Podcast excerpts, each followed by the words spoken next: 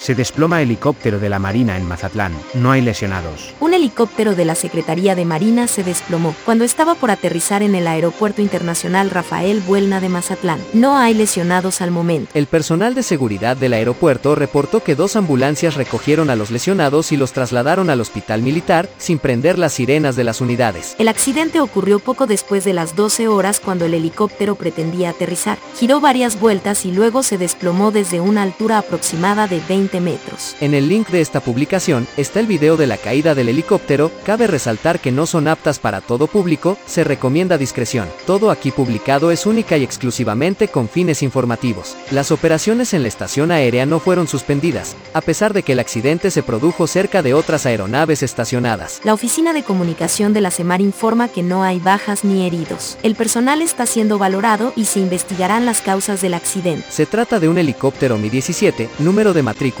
ANX2221, propiedad de la Secretaría de Marina con la siguiente tripulación. Capitán Corbeta Oscar Sánchez García, Ingeniero de vuelo, Teniente de Fragata Freddy Aceves González, Mecánico Tercer Maestre Marco Antonio Martínez González, Artillero Tercer Maestre José Jaime Quiroz Aparicio. Todos proceden de la base de la Marina ubicada en Guaymas, Sonora. Informa desde el Aeropuerto Internacional Rafael Buelna de Mazatlán, Flavia Dos Santos. Noticias para el blog del narco. Síganos en nuestras redes sociales, Twitter, Facebook e Instagram, arroba narcoblogger.